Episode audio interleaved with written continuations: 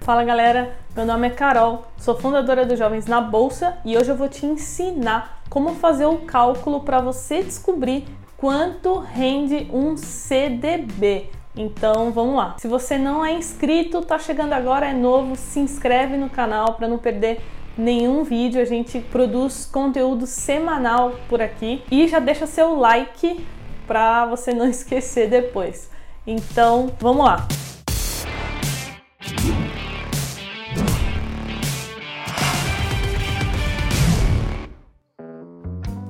É, explicar rapidamente aqui o que é um CDB, tá? CDB significa Certificado de Depósito Bancário. E explicando de forma bem simples, é um produto de renda fixa no qual você, eu, nós, investidores, pessoas físicas, emprestamos dinheiro para uma instituição financeira, para um banco. Então, o CDB basicamente é isso, muito simples. E para quem que é ideal investir em CDBs? Ele é muito recomendado para quem está começando em renda fixa, para quem não tem aquele perfil arrojado, aquele perfil é, de renda variável, né? Então, se você está começando, tem receios, não gosta de ver oscilações negativas ali no seu capital, é uma ótima opção ter CDBs, bons CDBs, né, na carteira.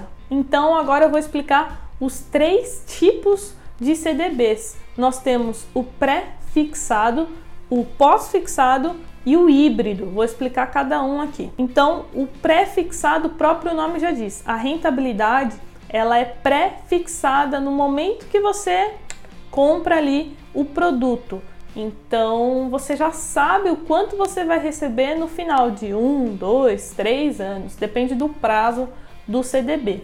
Esse é o pré-fixado. O CDB pós-fixado quer dizer que a rentabilidade dele varia de acordo com o CDI. Se você não sabe o que é CDI, tem um vídeo aqui no canal que eu explico o que é isso. Mas voltando, é, o CDB ele, ele é pós-fixado, então vou dar um exemplo. Vai aparecer lá na conta da sua corretora que aquele CDB ele está pagando 110% do CDI. E é aí que entra a dúvida, porque as pessoas não sabem o quanto é 110% do CDI. E é exatamente por isso que eu tô gravando esse vídeo. Então vamos lá, eu vou ensinar a conta para vocês. Já pega a calculadora aí que é muito simples. Então, antes da gente começar o cálculo, a gente tem que descobrir quanto tá o CDI, porque a gente precisa dessa informação. Então você pode entrar no site da Bovespa e lá vai aparecer taxa DI. DI é a mesma coisa que CDI. E hoje, no momento que eu estou gravando esse vídeo, ela está em 4.15. Então a gente vai usar esse número como referência. Então eu vou pegar a minha calculadora e vamos lá fazer a conta. Então vamos supor que você entre lá na conta da sua corretora e você veja lá um CDB que paga 115% do CDI. Se ele pagasse 100%, quer dizer que ele pagaria 4,15, certo? Que é o CDI hoje. Porém, ele paga 115% do CDI.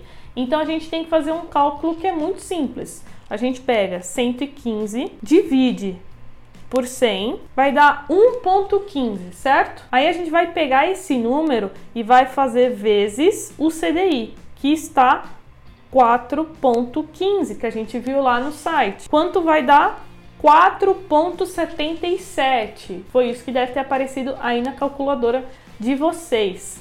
Então, agora a gente tem que descontar o imposto de renda. A gente não pode esquecer do imposto. O imposto de renda é muito relativo, depende do prazo que você escolheu o seu CDB. Então eu vou colocar aqui na tela a tabelinha regressiva do imposto de renda. Então vamos supor novamente que você pague 15% de imposto de renda sobre o lucro. Então você vai pegar esse 4.77 e vai fazer vezes 0,85. Então, como é 15%, você faz 0,85. Se fosse 20% de imposto, você faria 0,80 e assim por diante, seguindo esse raciocínio.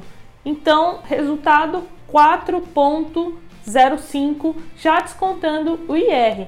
Lembrando que os CDBs não tem taxa de administração, só tem o IOF, que se você manter acima de 30 dias você não paga, o imposto de renda que realmente não tem como fugir. Aí você vai falar assim para mim: "Ah, Carol, mas 4% ao ano é tão pouco". Mas para quem tem um perfil conservador e está começando nos investimentos, é uma, uma boa opção se a gente fizer uma comparação com a caderneta de poupança, por exemplo, que está rendendo na média 3%, um pouquinho menos do que 3% ao ano. Então, é, com um CDB você já consegue uma rentabilidade muito melhor. E para finalizar, o terceiro tipo de CDB é o CDB híbrido, que é muito simples, vai aparecer lá na conta da sua corretora que ele paga, por exemplo, 3% fixo mais o IPCA. O IPCA é a inflação. Então é só você somar a inflação com essa taxa fixa que eles mostram para você o quanto é já no momento da compra do CDB. E por último, mas não menos importante, como que nós investimos em um CDB. É só você ter uma conta em uma corretora de valores da sua escolha, da sua opção e procurar um bom CDB com boas taxas. Um alerta aqui para vocês: não invistam em CDBs que pagam menos do que 100% do CDI. Esses CDBs de grandes bancos costumam pagar 80%, 85%, o que é muito ruim.